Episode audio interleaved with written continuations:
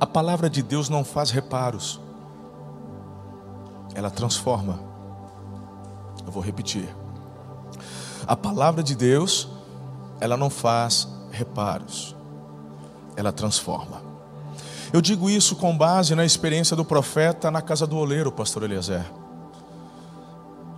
Ele tem direito sobre a massa, sobre o vaso, e quando o oleiro fazendo ali o seu vaso, se ele não gostar, ele simplesmente toma a decisão e desfaz. Eu acompanhando uma mulher fazendo vasos. E ela está ali no vídeo. E você olha para o vaso.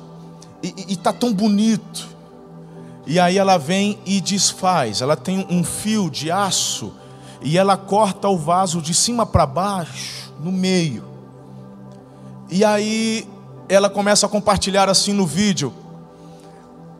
Eu acho que o teu coração fica um pouco frustrado quando me vê fazendo tomando forma e depois desfazendo. Aí ela fala o seguinte: Eu também fico. Falei, então por que faz? Aí ela disse: Eu ainda estou aprendendo. Eu não sou, né, uma artista já completa. E por isso que todas as vezes, quando, mesmo eu gostando do vaso, mas como eu não atingi uma perfeição, eu abro esse vaso no meio com esse fio, ele, ele parte em dois, porque só olhando dentro eu consigo de fato saber onde eu errei, onde a parede está mais grossa, onde a parede do vaso está mais fina. Então por fora parece que está bacana, mas eu vou aprendendo com os meus erros, onde eu coloco mais força, menos força. Então com isso eu vou crescendo nessa habilidade e das próximas vezes eu consigo fazer um vaso bem uniforme e desta forma tem uma durabilidade muito maior. Por isso que o oleiro experiente, ele não pensa duas vezes, ele desfaz para fazer novamente. Porque ele não faz reparos, ele transforma. Esse é um princípio espiritual muito importante e precisamos entender. Quando você de repente se deparou com o tema da mensagem de hoje, uma palavra de salvação, pode ser até que a tua mente tenha sido se desconectado daqui, tipo, eu não preciso, eu já sou membro da igreja, eu sou um líder, eu sou um pastor, eu sou, eu sou, eu sou, eu sou, eu sou, não sei, pode, pode acontecer ou ter acontecido isso. De repente você até está há pouco tempo conosco, se batizou há poucos meses. E pensou assim, falou: Não, mas eu já entreguei minha vida a Jesus e já fui salvo. E aí você, eu devia ter convidado aquela pessoa. Se eu soubesse que hoje a mensagem era evangelística, eu teria convidado alguém. Deixe-me compartilhar contigo algo muito importante. Todas as mensagens que emanam da palavra são evangelísticas, porque elas só têm um único tema o objetivo da palavra de Deus é restaurar a intimidade de nós, seres humanos, com Ele. Me recordo quando pela primeira vez fizemos a série de mensagens Uma Vida Abençoada. Essa, essa série de mensagens já fizemos duas vezes na igreja. Já tem anos quando fizemos a primeira, sei lá, uns 4, 5 anos, Eliezer, mais ou menos. Baseado no livro do pastor Robert Morris, e são sete mensagens, está no YouTube, onde nós falamos só sobre finanças. E eu fiquei muito, assim, resistente a aceitar fazer esta série. Falei, Senhor, eu não falo muito sobre esse assunto. E falar sete semanas, cinco celebrações por domingo, e cada domingo falando sobre finanças. Então eu me humilhei, fui obediente à voz do Senhor. E foi um tratar de Deus na minha vida. Inclusive, a primeira vez que eu comecei a ministrar, eu comecei pedindo perdão. Porque eu entendi algumas coisas na minha vida do porquê eu não falava sobre esse assunto muito com a igreja. Mas não vem aqui ao caso. Onde eu quero chamar a tua atenção é que as sete mensagens por sete semanas cinco celebrações por domingo. Em todas elas, de forma proposital, eu fiz um apelo para a salvação. E em todas as celebrações houveram conversões. Te, teve, teve mensagens onde nós falamos, meu irmão, é incrível. Às vezes mensagens, mensagens até técnicas no que diz respeito à vida financeira, claro, sempre com embasamento nas palavras de Jesus e nos evangelhos. Mas eu fiquei impressionado, sabe por quê? Porque tudo que emana da palavra de Deus tem um único objetivo: restaurar o nosso coração, a intimidade com Ele. Então, por exemplo, finanças é o assunto em que Jesus mais falou durante o seu ministério aqui na terra. Mas eu vou deixar isso para um outro dia, só para te chamar a atenção que, mesmo hoje, o tema sendo uma palavra de salvação, Deus quer tratar com você, que já é membro, que já é um líder, quer tratar com você que já se considera, quem sabe, um crente das antigas. Então, por favor, mantenha o seu coração aberto e não perca nada daquilo que Ele quer ministrar ao seu coração. Posso ouvir um amém? amém? Aleluia. A meditação de hoje tem a ver com o que vocês acabaram de assistir, uma encenação. É de, uma, de um diálogo entre Jesus e Nicodemos. Mas eu queria que você entendesse que esta palavra de salvação tem a ver com esta missão. Lá em Lucas 19, verso 10, afirma: O filho do homem veio buscar e salvar o que estava perdido. Leia comigo em alta voz, juntos, vamos lá. Pois o filho do homem veio buscar e salvar o que estava perdido. Eu até sinalizei bastante sobre isso semana passada, quando Jesus foi ali, né, é, é, é, pelos fariseus, ele foi criticado. Ele fala: Eu não vim atrás dos justos, eu vim atrás dos que precisam de ajuda, dos doentes, dos que estão perdidos. Agora, olhe só o que fala Jó capítulo 14, versos de 7 a 9. Porque há esperança para a árvore, pois mesmo cortada voltará a brotar, e não cessarão seus rebentos, se as suas raízes envelhecerem na terra, e o seu tronco morrer no chão, ao cheiro das águas brotará e dará ramos como a planta nova. Entenda onde eu quero chegar com isso. Veja que como esse texto está falando de quem? De você, que já é um crente maduro, um crente, né? Árvore, a árvore não foi plantada ontem. É uma árvore. E você muitas vezes já viu árvores sendo podadas. Isso acontece o ano inteiro. E quantas vezes olhando, olhamos para uma árvore podada e dependendo do ano, temos a impressão inclusive que ela está seca. Essa árvore morreu. Acho que ela não suportou a poda. Mas é impressionante. Quando chega o tempo e o texto fala ao cheiro das águas, ela começa a, a brotar. E isso tem a ver com suas raízes. E a poda, na verdade, não tem como objetivo danificar a árvore, muito pelo contrário, mas impulsioná-la para um novo tempo, porque o propósito desta árvore não é apenas dar folhas verdes, e às vezes olhamos e enxergamos árvores lindíssimas, suas copas, mas o objetivo de uma árvore é dar frutos e gerar frutos. Esse é o objetivo da poda levar esta árvore a dar mais frutos. Agora perceba, quando uma árvore produz frutos, ela produz frutos para si mesma. Tipo, veja os meus frutos como são lindos. Olha só como eu estou carregada. Olha, eu mereço um troféu, eu mereço um reconhecimento pela frutificação que eu dou. Os frutos de uma árvore na verdade, tem o objetivo de servir os outros, não a si mesmo.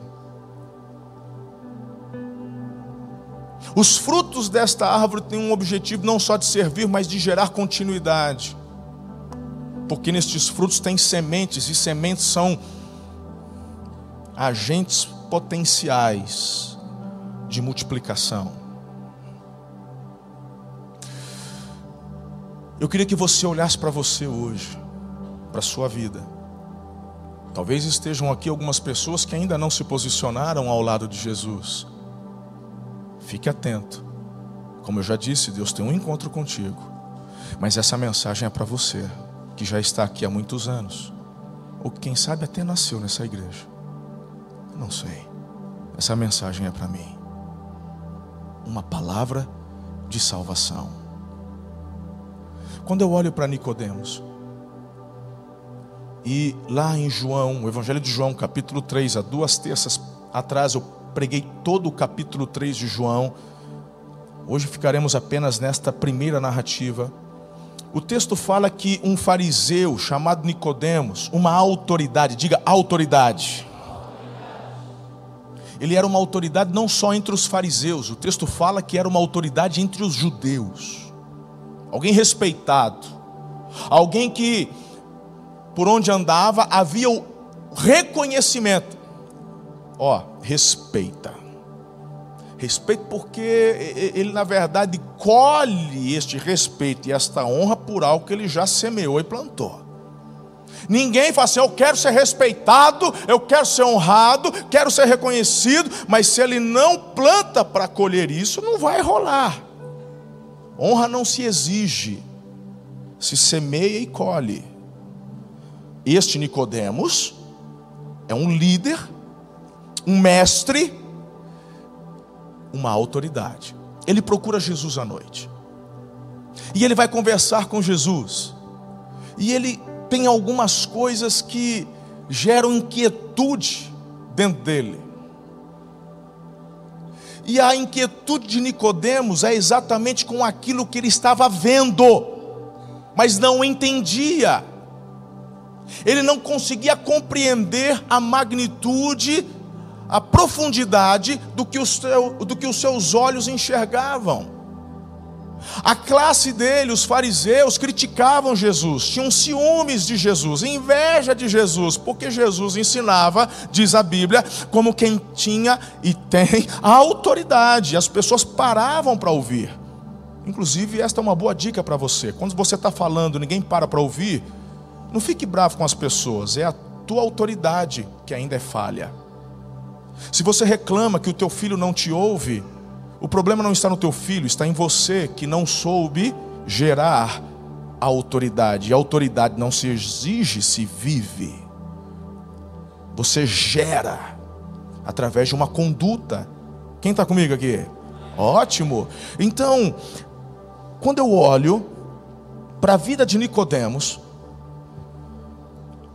ele vai até Jesus e, e fala: Eu quero entender tem algo a mais.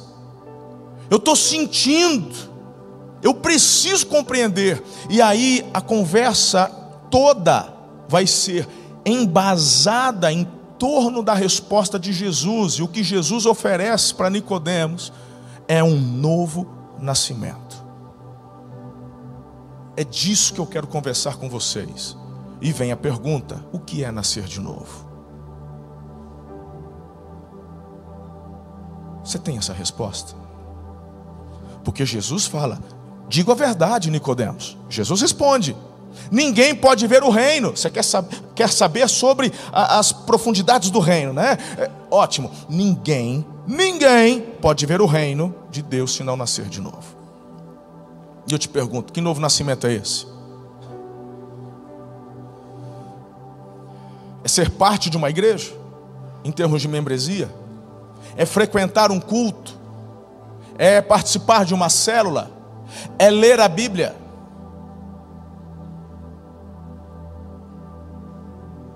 É estudar o Apocalipse, é especular a vinda do Messias, de Jesus. O que é nascer de novo? Não se engane, você precisa de salvação. Todos precisamos.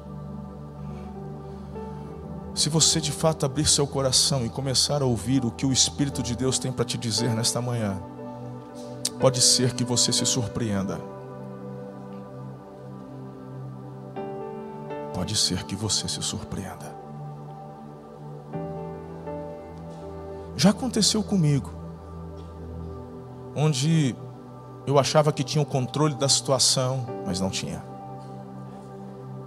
Já aconteceu comigo pensar que o que eu estava fazendo era totalmente correto e depois meus olhos serem abertos e eu enxergar os erros que eu estava cometendo. Isso pode estar acontecendo. Não estou afirmando que está, eu estou dizendo que pode estar acontecendo com você.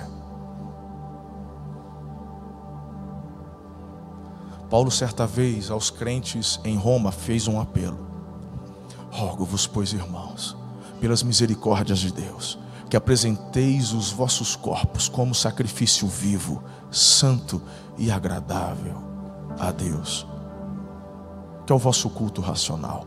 Aí as pessoas acabam interpretando o culto racional e acabam dando a Deus um culto racional, como a racionalidade dos fariseus.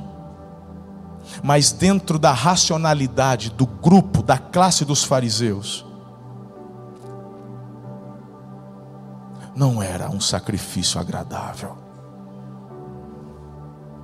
Você pode concordar comigo que um sacrifício agradável agrada tem um cheiro agradável? Um sepulcro caiado tem cheiro agradável?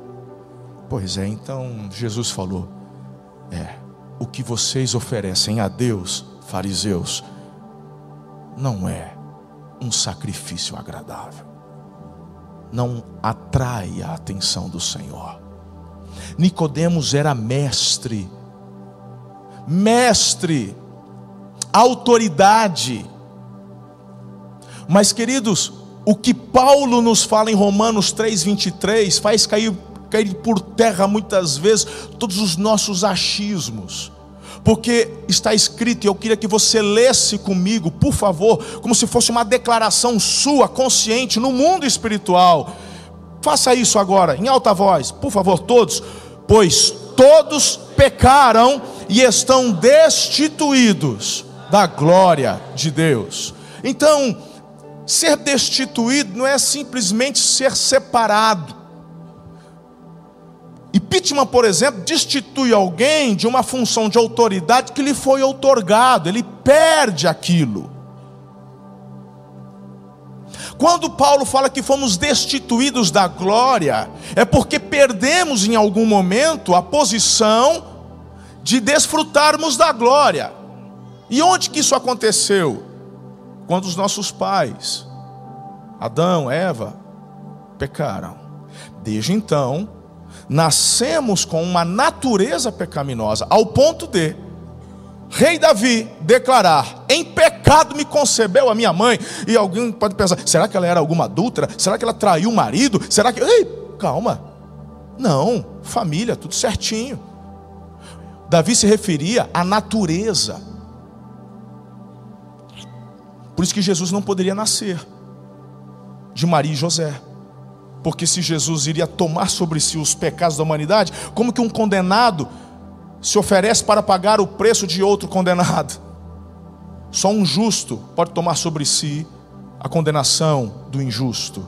Por isso que Jesus é gerado, concebido pelo Espírito Santo. E sem pecado nasce. E na cruz toma sobre si os nossos pecados. Por quê? Todos pecaram e foram destituídos deste lugar de intimidade, foram destituídos deste lugar onde poderíamos usufruir da glória, da majestade. Estamos separados. Salvação tem a ver com esta restauração, esta restituição. O mesmo Paulo, o livro de Romanos você deveria ler, porque o livro de Romanos é uma apologia à graça. Diz a história de que Lutero, um padre, pai da reforma, um dos pais da reforma protestante, uma das bases que o levou à sua conversão, já padre, foi ler o livro de Romanos, que ele leu mais de 25, 27 vezes seguidas. E não entrava na cabeça dele o que era exercido da prática pela igreja com aquilo que a palavra ensina acerca de graça. Graça é um favor que eu não mereço. Graça é um favor, eu não, eu não compro. Eu, eu não tenho esforço. O que é nascer de novo?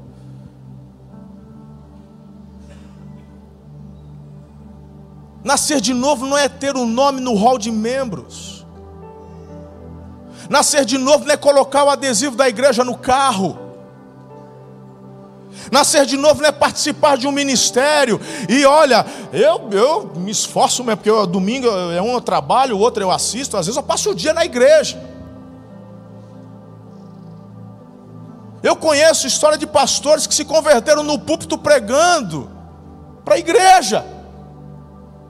Porque é possível você chegar a um lugar desse, não por função, mas por titularidade. Porque nós somos seres humanos, temos uma capacidade de aprender e assimilar. Se até papagaio que não raciocina repete aquilo que é dito, quanto mais ser humano. E de repente, imagina você, não é história não, é verdade. Está lá o cara pregando, pastor, ordenado, e ele está falando sobre salvação. A mente, os olhos dele são abertos. E de fato, ali acontece a conversão do cara. Nós, Ana e eu, temos colegas do seminário, pessoas que foram enviadas pela igreja para serem preparadas no seminário, que se converteram lá no seminário. Em tese, Alguém que é enviado pela igreja tem que ser alguém que já esteja frutificando, alguém que já esteja dando frutos, alguém que fala, poxa, olha aqui, ó, vai ser um futuro pastor, um futuro missionário. Chega lá, a hora que ele começa a ler, estudar, aprender, falou, ei, eu não sou salvo, não. E foi batizado, inclusive, lá, de novo. Quantas pessoas já chegaram a mim e falaram, pastor, posso me batizar novamente? Eu falo, por quê? que eu cheguei à conclusão de que quando eu desci as águas pela primeira vez, eu não entendia quem era Jesus. Eu tinha simpatia por Ele, pela missão dele, pela palavra dele. Mas Ele não era meu Senhor. Eu não havia nascido de novo. Hoje eu nasci. Falou: vem cá, tem água aí. Vamos batizar. Quantos? Quantos? Não foram dois, três, quatro, não foram muitos. Muitos inclusive este que vos fala.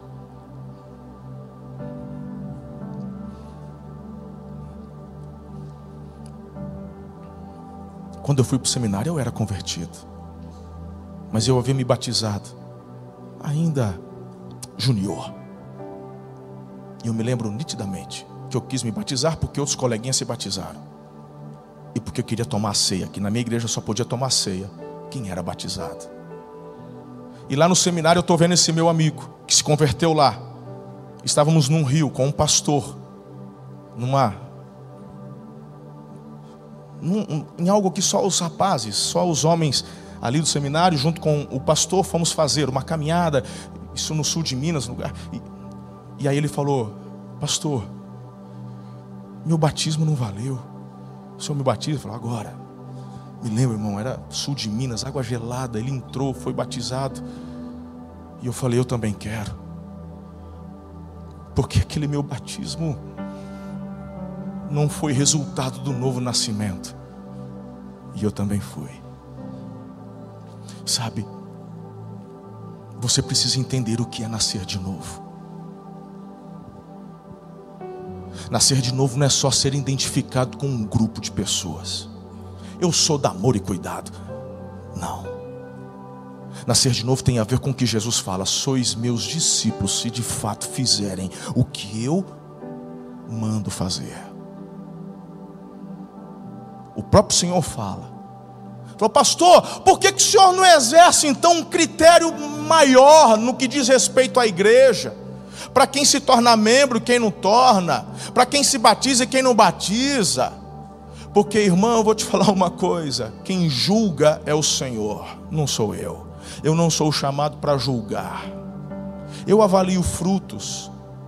porque é a única coisa que Deus me dá permissão de fazer. Ele fala: Pela, pelos frutos você conhece de que árvore está vindo. Então, você entrega a tua vida? Sim. Você eu confesso como único? Sim. Promete honrá-lo e servi-lo? Sim. Então, mediante a tua pública profissão de fé, eu te batizo. Agora, se você está fazendo isso por interesse, por engano, aí o coração, quem vai saber? É só Deus. E eu não estou aqui para fazer isso. O próprio Senhor fala, dentro de uma analogia, de uma parábola, onde um grande agricultor, um senhor, e ali fala que o inimigo dele vai lá à noite e joga um monte de semente de joio na plantação de trigo dele. E aí começa a crescer o joio e o trigo. E aí os ceifeiros, os servos daquele senhor, fala: "Vamos arrancar o joio". E aquele senhor diz: "Não porque ao arrancar o joio, pode ser que vocês se confundam e arranquem também o trigo. Deixe. Pode ficar tranquilo que tem uma fase onde haverá separação. E que fase que é esta? É na hora do fruto. Se você pegar um trigo e um joio, você não vai identificar a diferença. Não vai, são idênticos. Eles crescem, são iguais. Mas então como é que a gente sabe a diferença? É que o trigo gera frutos e quando ele está carregado ele se curva e o joio continua ereto, não tem fruto nele. Lembra que eu falei agora há pouco de Jó e da árvore? Lembra que eu falei que a árvore gera frutos, não é para si, não é para chamar atenção para si, mas é para servir? Então o trigo chega uma hora que ele é cortado, porque o propósito da sua vida chegou ao seu ápice, deu fruto. E então o joio e o trigo são cortados. Só que apenas o trigo consegue frutificar. Parte deste fruto alimenta, parte deste fruto prospera o seu Senhor, parte deste fruto são separados para gerar mais frutos. E o joio é queimado, o vento leva, não tem perpetuidade, não, vai continuar, não vai perpetuar. Olha ali, acabou a história dele. Tem gente dentro da igreja que acha que é trigo, mas é joio. Isso não tem a ver com o que você declara, tem a ver com o que você frutifica. E quando eu falo de frutificar, eu não estou falando de quantidade de gente que você ganhou para Jesus. Eu não estou falando do quanto você dá de dízimo, eu não estou falando de quanto você oferta, eu estou falando do quanto você obedece. Eu estou falando do quanto você honra a tua esposa. Eu estou falando do quanto você honra o teu marido, do quanto você honra seus pais. Eu estou falando do quanto você honra seus funcionários na tua empresa. Eu estou falando do quanto você honra o seu patrão. Eu estou falando do quanto você vive de fato o evangelho que você diz ter salvado você. Nascer de novo é ter uma vida completamente diferente do que tínhamos antes. Mas eu tenho dentro desta experiência de Jesus com Nicodemos algumas coisas interessantes para pensarmos. Veja que Paulo, capítulo 2, versos de 1 a 3 diz: Ele lhes deu vida quando vocês estavam mortos em suas transgressões e pecados nos quais vocês andaram no outro tempo, segundo o curso deste mundo, segundo o príncipe da potestade do ar, do espírito que agora atua nos filhos da desobediência, entre eles também nós. Nós todos andamos no passado, segundo as inclinações da nossa carne fazendo a vontade da carne e dos pensamentos. Éramos, por natureza, filhos de quem? Filhos de Deus. Filhos de quem? Da ira. Como também os demais. Você percebe, irmão, que por aqui cai por terra essa tese de que todo mundo é filho de Deus? Pode ser ideia de filósofo, pode ser ideia do homem, mas não é, não é o que a Bíblia ensina sem novo nascimento, filhos da desobediência, filhos da ira, destituídos, separados.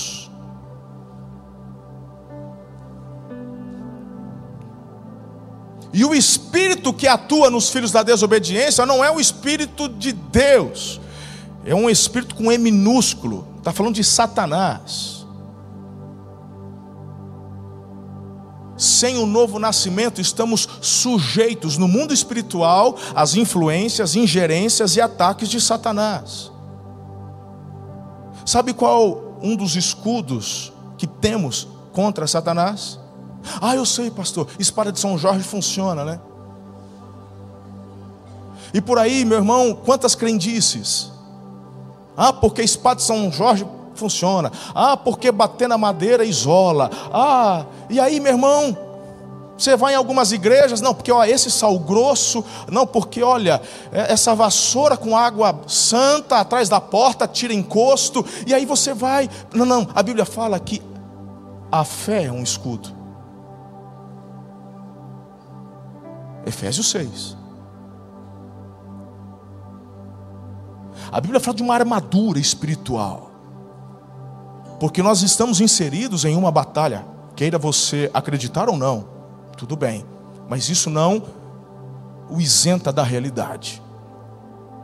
Melhor acreditar e estar preparado. Inclusive, para um soldado, uma das das indumentárias e indumentárias, uma, uma, uma das partes da, da vestimenta que o capacita é, é, é o capacete principalmente na guerra. E a Bíblia diz que o capacete ele compara com a salvação. E essa salvação é o novo nascimento. Capacete da salvação, escuro da fé. Eu já estou protegido.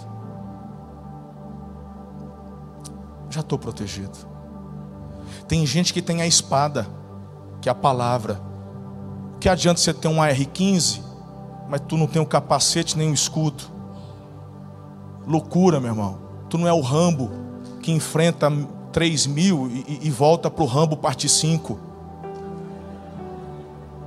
Estou falando de vida real. Se você for para a guerra com um fuzil na mão, de peito aberto, sem capacete, sem colete, sem proteção, você não é o super-homem, não, velho crente querendo viver a vida cristã, porque eu sei de Bíblia, eu manjo de Bíblia, é porque Apocalipse, pode perguntar que eu sei, é pós, é meso, é não sei o que, tudo que você quiser saber do Apocalipse, pois é, mas tu não tem nem a, o capacete da salvação, você tem. Por isso que é isso aí, ó. Tu não se submete, tu não fica na igreja, você, você só sabe fomentar, só sabe gerar rebeldia, divisão, facção, porque tu não tem a essência que é o novo nascimento. Não pegue na espada se você não tem um capacete primeiro. Quando você se alista no exército e você começa a receber tudo ali, uniforme, pá, pá. Você recebe primeiro o capacete, cinto, arma só depois. Podem até te dar o fuzil, mas não tem munição. Só para você aprender a carregar o peso e aprender a cuidar dele. Aí você aprende a montar, desmontar, limpar, tal, tal, tal. Mas só depois, irmão, que, sua, que você aprendeu a botar o capacete. Ei, pega um sargento que cuida desse, dessa tropa e quando já chega num patamar onde ele deveria saber das coisas básicas, e enxerga um soldado com um capacete torto, porque não vou falar nem sem, porque ninguém vai para a formação sem o capacete, mas só se estiver torto ou com a, a cordinha frouxa. Quem já fez tiro de guerra? Estou exagerando? Aprenda que a base é o que te capacita para os próximos passos. Novo nascimento. Você nasceu de novo. Nascer de novo é receber uma nova natureza, uma nova identidade. Nascer de novo é, é participar da natureza divina. Segundo Pedro, capítulo 1, verso 4, ele nos deu as suas grandiosas e preciosas promessas para que por meio, uh, para que por elas vocês se tornem participantes da natureza divina e fugissem da corrupção que tem no mundo causado pela cobiça. Por isso, irmão, você não entendeu? Te explico. Por isso que tem gente que está na igreja, vem todo domingo, até vai na célula, lidera a célula. Tem uma vida dentro da igreja, mas dentro de casa, na empresa, nos outros lugares, é uma vida porca. Porque o texto está dizendo exatamente isso. A natureza divina não tomou conta. Você ainda vive a sua natureza humana e você deixa exalar aquilo que os teus pensamentos geram e as tuas vontades carnais alimentam. Mas quando é a natureza divina que comanda, exala, diga, novo nascimento. Simples assim. Vamos lá. Quando eu olho para Nicodemos, mais duas questões e eu quero orar com você nessa manhã. Eu quero que você entenda de uma vez por todas que aquilo que você sabe não é suficiente para nascer de novo. Como assim, pastor? A Bíblia não fala: conhecereis a verdade, a verdade vos libertará. Perfeito, a verdade sim, mas eu estou fazendo a comparação com outra coisa. Eu quero que você entenda que este, esta palavra, o saber, tem a ver com algo onde nós fundamentamos uma posição. Lembrem-se de Nicodemos, mestre, certo? E o que ele sabia das Escrituras gerou neles um novo nascimento? Não, não.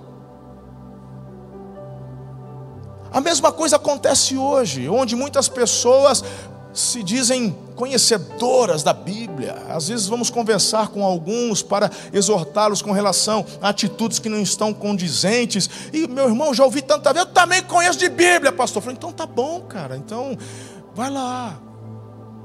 Vai. Mas não se esqueça que o que você sabe não te capacita a viver o novo nascimento. Não é suficiente.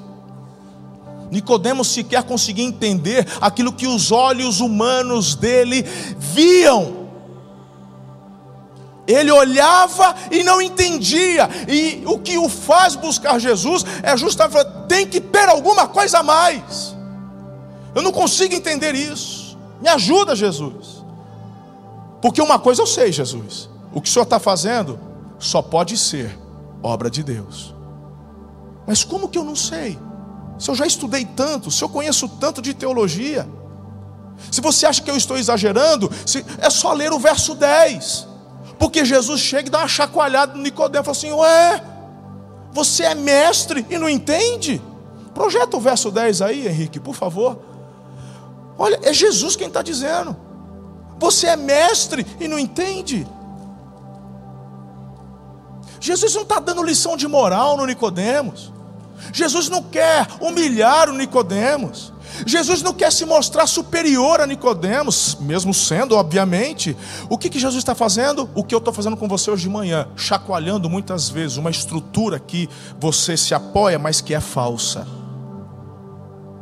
Se você está apoiando o teu novo nascimento só no teu no fato de saber, porque leu, porque ouviu, porque não sei o que, não é suficiente. Não é.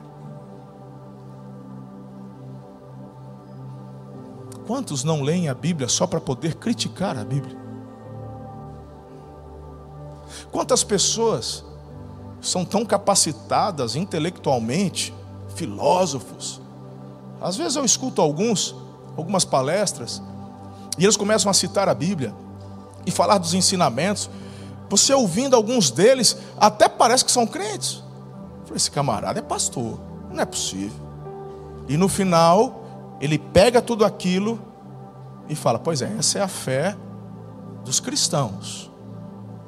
Mas a história, a filosofia, uau, parecia, mas não é. Por quê? Sabe, mas não tem novo nascimento.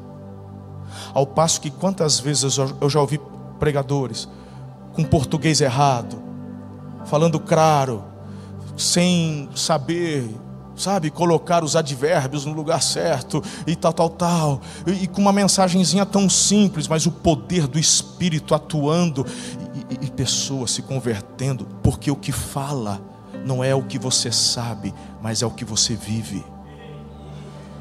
E só vive quem nasceu de novo.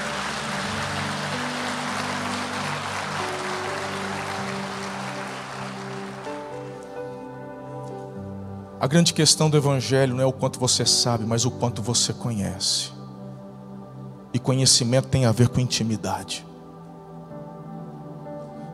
Apocalipse diz que no final dos tempos, muitos chegarão diante do Senhor e falarão assim: Senhor,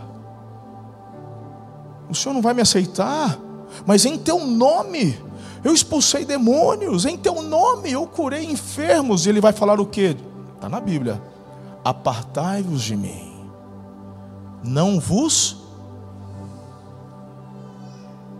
Como é que pode o Deus onisciente, que sabe de todas as coisas, dizer para alguém que não conhece alguém?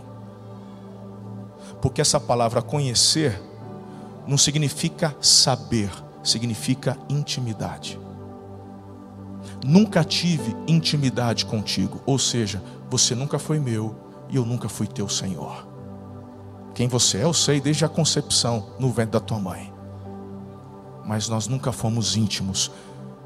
Você nunca foi restituído e restaurado ao lugar da intimidade.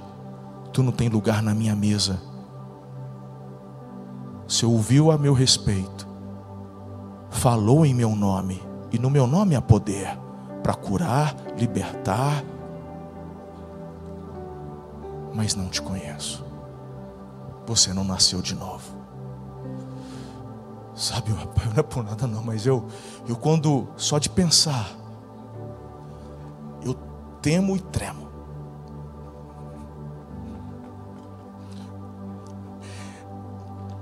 Desde que eu me conheço por gente, Houve um período da minha vida, quando adolescente, onde eu fui tomado pelos sonhos, meus projetos pessoais, minhas vontades. Mas por graça de Deus, eu ainda jovem, com 18 anos, tive um encontro. E desde esse encontro, desde esse novo nascimento, o que queima dentro do meu coração é a intimidade, é a presença.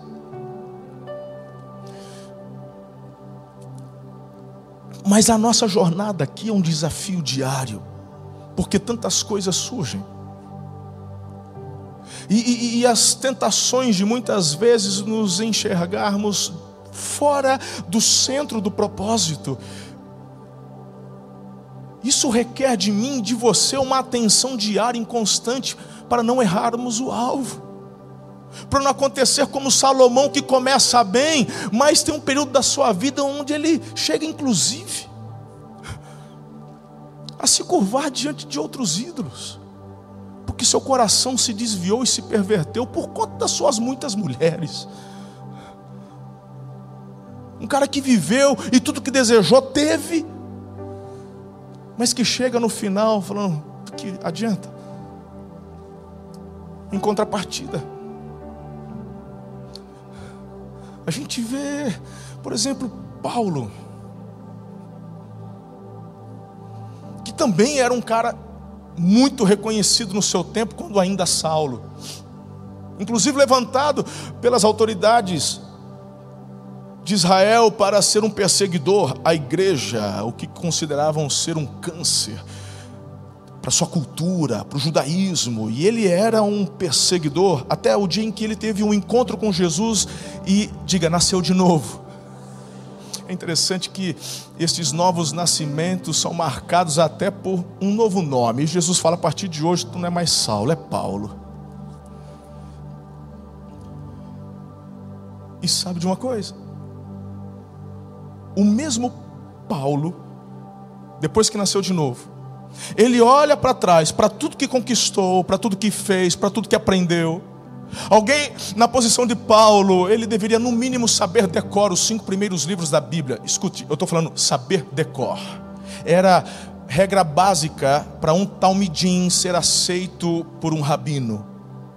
Porque o sonho de todo menino judeu é ser aceito. Ele faz um teste. E para fazer esse teste, ele tem que saber decor os cinco primeiros livros da Bíblia. Ele pode até saber decor, mas aí ele vai passar pelo crivo do rabino. Se o rabino falar, segue-me, então ele se torna o discípulo, o talmidim, o aprendiz.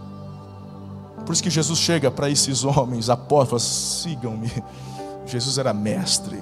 Eles entenderam bem o que significava siga-me. Paulo, no mínimo, tinha muito conhecimento. Mas ele diz: depois do meu novo nascimento, depois que eu conheci Jesus, depois que eu, o poder do Espírito Santo foi derramado sobre a minha vida, eu considero tudo o que sei como esterco. Porque nada se compara com o que Deus gera na vida da gente. Você pode aprender muitas coisas, você pode ler muitas coisas, mas nada se compara com o poder do Espírito Santo que habita em você. Nada, nada. Nicodemos, você é mestre e não consegue entender? Pois é, filho, é que você tem que nascer da água e do Espírito. Tem gente aqui que ama Jesus, mas não nasceu de novo, porque ainda está pautado numa tradição, está pautado no que sabe, mas não é isso é muito mais profundo. Terceiro, o novo nascimento nunca será alcançado por aquilo que você pode fazer.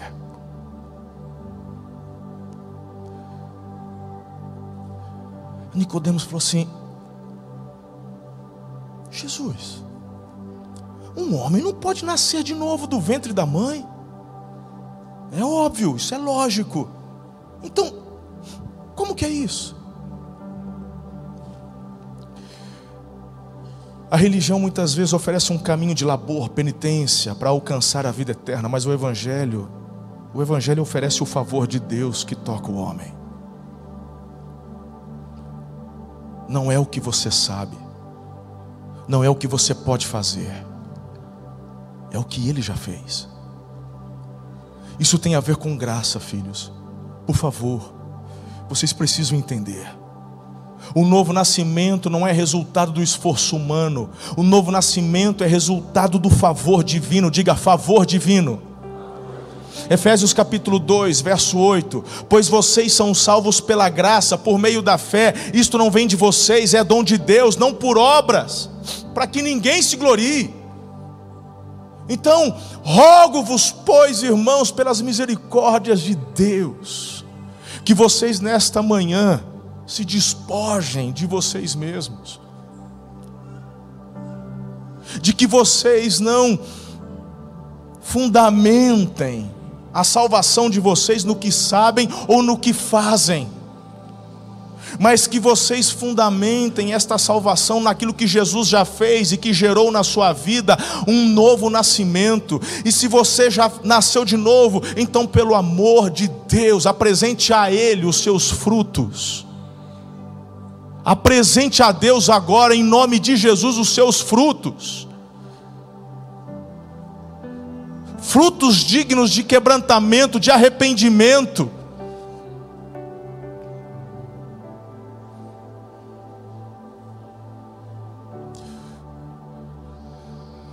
Lucas tem uma canção tão linda, filho. Acho que é do Davi Sasser. Essa canção fala: Eu não preciso ser reconhecido por ninguém. Sabe uma das coisas que mais faz você criar uma barreira para de fato nascer de novo? Esse sentimento de que você tem que provar alguma coisa para alguém. Ou até mesmo te faz pensar que tem que provar alguma coisa para Deus. E eu te falo: o que você tem que provar para Deus? É só você se render novo nascimento é, é diferente de tudo. Essa canção, canta pra gente, filho. Eu não preciso ser reconhecido por ninguém. Olha isso. A minha glória é fazer com que conheçam a ti. Esse é o caminho do novo nascimento. Presta atenção. E que diminua eu, para que tu cresça, Senhor mais e mais.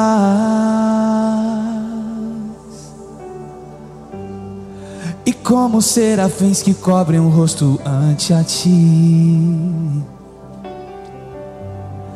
Esconda o rosto para que vejam tua face em mim. Diminua eu, Senhor. E que diminua eu, para que tu cresça, Senhor mais e mais. Há uma chave agora. Santo oh. dos santos, tua fumaça me esconde. Essa palavra é uma analogia ao templo, me ao lugar da presença, da manifestação da presença. de tuas asas é o meu abrigo, agora.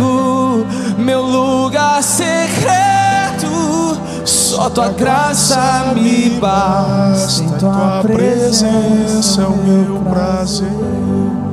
Novo nascimento, fala do prazer que você tem, não de estar na igreja, não de participar de um evento, mas de você estar na intimidade, na presença do teu Pai.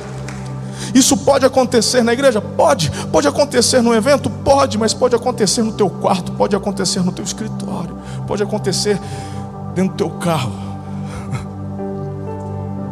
Mas só tem estas experiências quem nasce de novo. Quando você se despoja do que sabe, quando você se despoja do que faz e se rende e eu encerro falando exatamente isso. O que, eu preciso fazer para nascer de novo? Você precisa crer, porque a resposta de Jesus para Nicodemos é essa. Deus, Nicodemos, amou o mundo de tal forma que ele deu a vida do filho dele, para que todo aquele que nele crê tenha a vida eterna, receba o novo nascimento. É crer. Mas é, é, o, e o que mais? É crer. Não, é, tem que crer em Jesus e, e não pode assistir a, a, a, televisão. Crer. Não é crer em Jesus, mas não pode cortar o cabelo. É crer. Não tem esse negócio de crer e ter que fazer. Não, Efésios 2,8 eu já li. É crer. Se render. Então por que eu ouvi que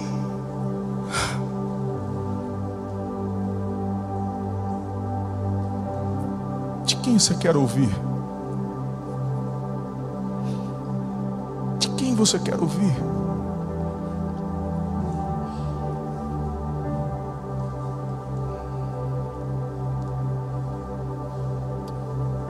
O que fala você é a verdade, eu não minto.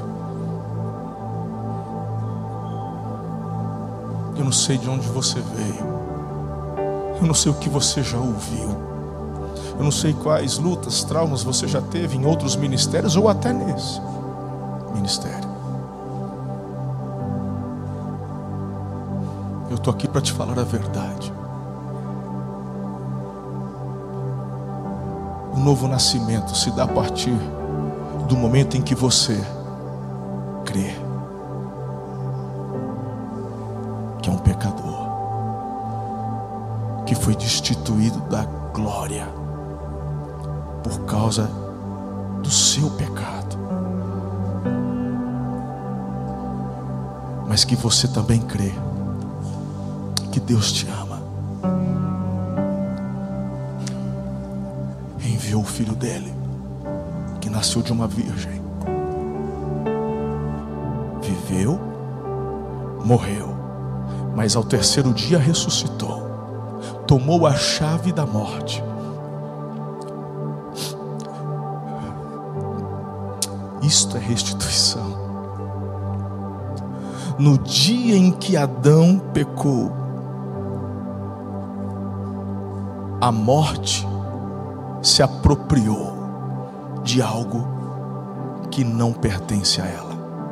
Porque a Bíblia diz que Deus não criou o homem para a morte, mas criou o homem para a vida. Paulo diz aos Romanos que por um homem veio o pecado, mas que por um homem vem a restituição. Jesus é aquele que restitui todas as coisas. Jesus lhe confere um novo nascimento. Estou dizendo, filho, que você nunca mais vai errar. Mas quando você errar, o primeiro que vai mexer com você, pode ficar tranquilo, não vai ser a sua esposa, vai ser o Espírito Santo, dizendo: Você errou. Te arrepende? Eu estou aqui para forjar em você um caráter aprovado. Eu estou aqui para fazer de você um homem de Deus, uma mulher de Deus. Eu quero que você viva algo muito exponencial, mas só o novo nascimento lhe confere isso.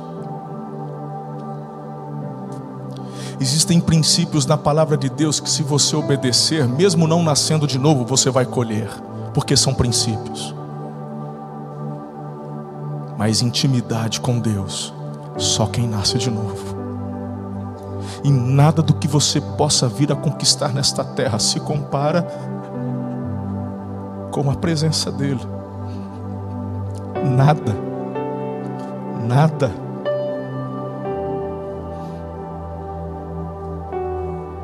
Se Deus me pedisse hoje tudo o que tenho, em troca da presença, eu falei, Senhor, mas eu só tenho isso.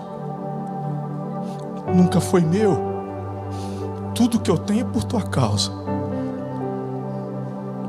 Eu já orei há muitos anos atrás. Se alguma coisa que eu vier a querer ter ou possuir, se de alguma forma for atrapalhar a manifestação da tua presença na minha vida e a, e a intimidade, tira, porque nada é mais importante do que o Senhor Rogo-vos, pois, irmãos, pelas misericórdias de Deus, que você apresente a sua vida como sacrifício vivo, santo e agradável. O teu sacrifício vivo e santo não é quando você vem à igreja, é quando você sai destas quatro paredes e vai para a tua semana. É como você trata a tua família, é como você reverbera Jesus lá fora. Não é uma obrigação, é um privilégio.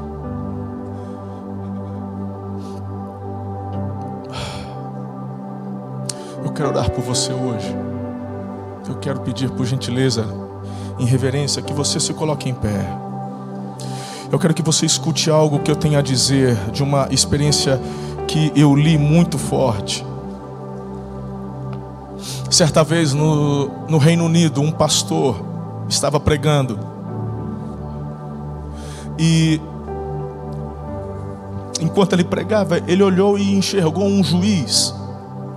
Esse juiz ele era muito conhecido, não só na cidade, mas em toda a região. E esse juiz é, é, era membro da igreja.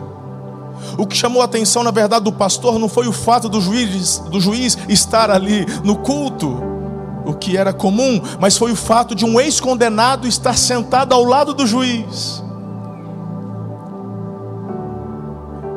E este ex-condenado foi condenado por aquele juiz. E quando termina o culto, aquele juiz vem até ao pastor, quebrantado, e diz: Pastor, o senhor conseguiu ver o tamanho da misericórdia de Deus? E aquele pastor começa a falar assim: É, filho, onde poderíamos pensar que este ex-condenado que você um dia julgou poderia estar aqui convertido, glorificando a Deus e sentado do seu lado? Falou: Não, pastor, você não entendeu. A vida dele de fato foi transformada, mas uma dimensão da graça, da misericórdia de Deus, muito maior, teve que ser dispensada sobre a minha vida. Aquele homem fez isso, aquilo, aquilo outro, e ele se arrependeu. Mas eu na minha vida nunca matei, roubei, fraudei. Eu sempre cresci na igreja e pastor, para eu poder estar neste mesmo estado de quebrantamento, de humilhação diante da soberania, da graça, do poder, uma dimensão da misericórdia muito maior teve que ser liberada sobre a minha vida. Quando um Nicodemos compreende o que é nascer de novo, coisas extraordinárias começam a acontecer. Minha palavra final para você, e eu declaro isso com muita fé e expectativa no meu coração é que você hoje não saia daqui sem a certeza deste novo nascimento.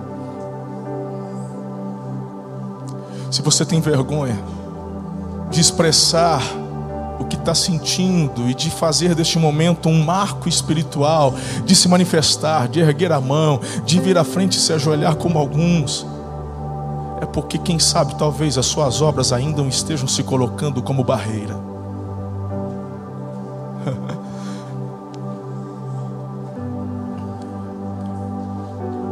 se despoje de quem você é.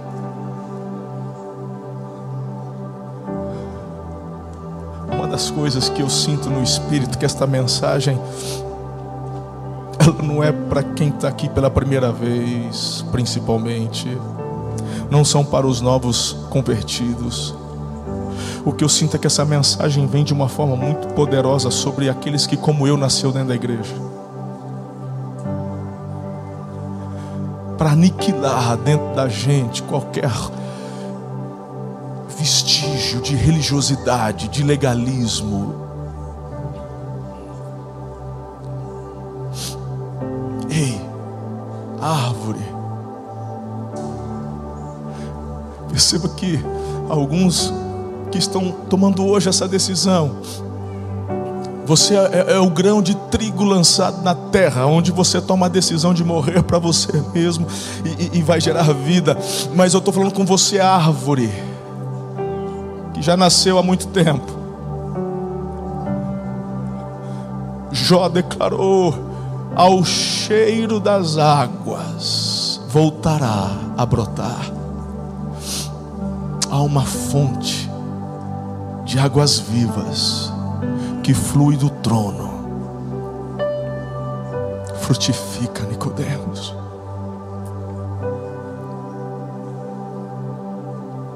Abra mão de quem você é, abra mão dos seus achismos. Você não precisa ser reconhecido por ninguém.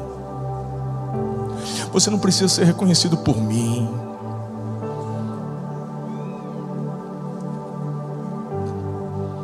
há um rio que flui do trono, que passa por esse altar. Quer inundar teu interior só para gerar frutificação na tua vida. Permita isso hoje. Se posicione hoje.